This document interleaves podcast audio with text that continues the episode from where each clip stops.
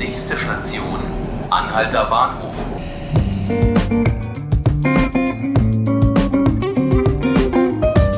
Hallo, hier sind die 5 Minuten Berlin, der Tagesspiegel-Podcast. Ich bin Ruth Ziesinger und ich freue mich, dass mein Kollege Christian Triedbar hier heute bei mir ist. Hallo Christian. Hallo Ruth. Der türkische Staatspräsident Erdogan kommt an diesem Donnerstag nach Berlin und er wird die Stadt gefühlt zwei Tage total in Atem halten. Nicht nur die Politik, auch die Sicherheitskräfte. Aber dazu später mehr, denn es gibt noch eine andere Geschichte, die im Zusammenhang mit dem Besuch des türkischen Präsidenten spannend ist.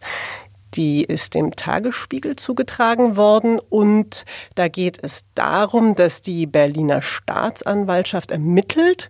Und da spielt ein Berliner Polizist eine Rolle. Und um die türkische Botschaft geht es auch. Und ähm, Christian, sag doch mal, was ist denn da los ja, also es geht im Prinzip darum, dass ja dieser im Vorfeld des Besuchs ein großer Verdacht im Raum steht, nämlich der Verdacht der Spionage, eines Spionagefalls. Es geht darum, dass äh, deutsche Sicherheitsbehörden und Sicherheitskräfte beobachtet haben, wie wohl ein Berliner Polizist in der türkischen Botschaft ähm, einem ja, Informanten, einem Mann, der wohl vom türkischen Geheimdienst sein soll, Informationen übergeben hat. Mhm oder übergeben haben soll. Also, das ist der Verdacht, der im Raum steht. Ähm, es wird auch ermittelt in diesem Zusammenhang. Sehr viel mehr weiß man nicht.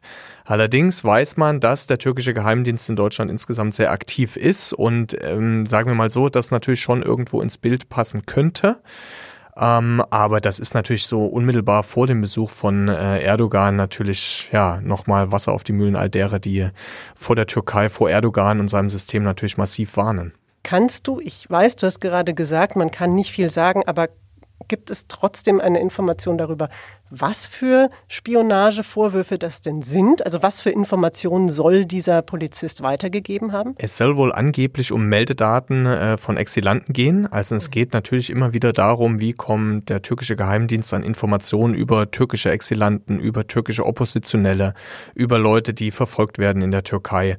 Darum geht's und ähm, es steht eben der Verdacht im Raum, dass es da konkret um Meldeadressen von Exilanten gegangen sein soll. Mhm, ja. Du hast es ja gerade angesprochen, der Besuch geht in, der Besuch ist nicht unumstritten, sage ich jetzt mhm. mal. Warum macht man das denn jetzt? Also warum gibt es jetzt den Staatsbesuch für Erdogan?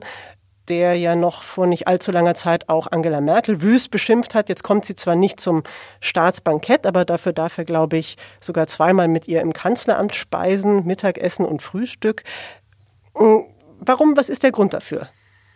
Also einerseits ist der Grund, Deutschland ist auf die Türkei angewiesen, vor allem in der Flüchtlingsfrage. Mhm. Also sagen wir es mal so, vor allem Angela Merkel ist darauf angewiesen. Das äh, ist, glaube ich, einer der Hauptgründe.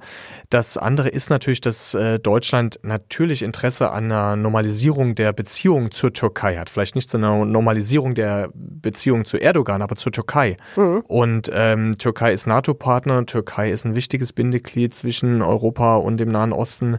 Und ich glaube einfach, dass dass es natürlich auch richtig ist, dass man im Gespräch bleibt, bei aller Kritik, die auch notwendig ist. Aber im Gespräch zu bleiben, ist, glaube ich, das Mindeste, was Politik leisten muss.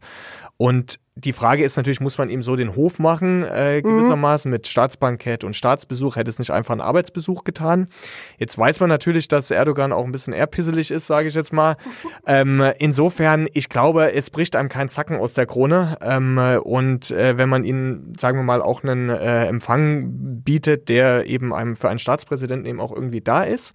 Ich glaube, viel wichtiger als, äh, als die Formalitäten sind das, was dann gesprochen wird. Also mhm. Also ich glaube, viel entscheidender ist es, wiefern werden werden wirklich die offensichtlichen Probleme, die offensichtlichen Menschenrechtsprobleme, die es in der Türkei gibt, inwiefern werden die wirklich angesprochen? Mhm. Das halte ich für viel entscheidender als die Frage, kriegt er nun ein Staatsbankett oder geht er zweimal mit Merkel im Kanzleramt essen oder nicht? Also ähm, ich glaube, darauf wird es ankommen. Jetzt sehen das nicht alle so diplomatisch, strategisch, wie du das tust.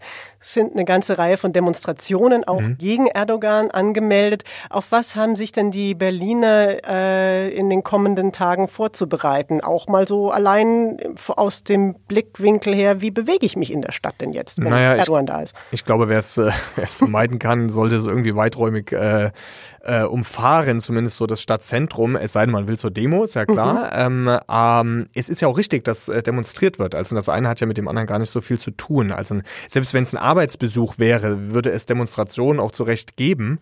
Ähm, insofern äh, ist das ja sozusagen nur die, die Form des Besuchs. Aber ich glaube, dass es ja wahrscheinlich für alle die, die in der Innenstadt sind, sollte man sich zumindest darauf einstellen, dass äh, morgen und übermorgen es so ein paar Einschränkungen geben könnte. Ja, also Donnerstag und Freitag, Donnerstag vor allem, Freitag. nicht ins Regierungsviertel. Genau, ne? Ganz ja. genau. Also das ist, glaube ich, ähm, ratsam. So. Und ich glaube halt, dass, äh, dass es entscheidend ist, auch, für, auch Erdogan hat ja Interessen. Also auch Erdogan ist ja, sendet, sagen wir mal, wenn man so will, irgendwie versöhnlichere Töne, ist um eine wärmere Beziehung zu Deutschland bemüht. Das hat natürlich einen handfesten Hintergrund. Der türkischen Wirtschaft geht's miserabel. Ähm, der türkischen Währung, die ist in, auf Talfahrt. Es gibt ein veritables Interesse und mhm. ähm, man spürt ja, so berichten es zumindest auch unsere Korrespondentin aus der Türkei, ja durchaus sozusagen auch jetzt mahnende und kritische Stimme, selbst aus regierungsnahen Lagern, dass man äh, irgendwie internationale Investoren nicht verstrecken darf und das ist ja klar. Also ähm, je schlechter es der Türkei wirtschaftlich geht, umso gefährlicher ist das natürlich für Erdogan. Und er hat ein veritables Interesse dran. Gleichzeitig, und das ist halt mein Punkt, darf man der Türkei natürlich keinen Freibrief geben. Also ähm, so sehr man auch in Sachen äh, Flüchtlingspolitik auf eine gewisse Art abhängig ist von der Türkei, es muss ganz klar gemacht werden, dass es Menschenrechtsverletzungen nicht geben kann. Da sitzen immer noch hunderte äh, Journalistinnen und Bürgerrechtler in Haft. Mhm. Und ähm, das sind Dinge, die man natürlich nicht einfach hinnehmen kann. Gut, wir werden sehen, was dabei rauskommt bei diesem Staatsbesuch, was da für Beschlüsse gefasst werden. Wir werden das Ganze natürlich für Sie auch mit in einem Live-Blog verfolgen und versuchen, Sie so nah dran wie möglich über alles zu informieren, über die politischen Gespräche, aber eben auch genauso über die Straßensperrungen und über die Demos, die stattfinden werden. Christian, danke, dass du da warst. Gerne. Und das war unser Podcast 5 Minuten Berlin. Ich freue mich, dass Sie zugehört haben. Sie können den Podcast täglich hören ab 18 Uhr auf tagesspiegel.de oder Sie können ihn auch abonnieren bei iTunes oder Spotify. Ich hoffe, Sie tun das und ich wünsche Ihnen noch einen schönen Tag.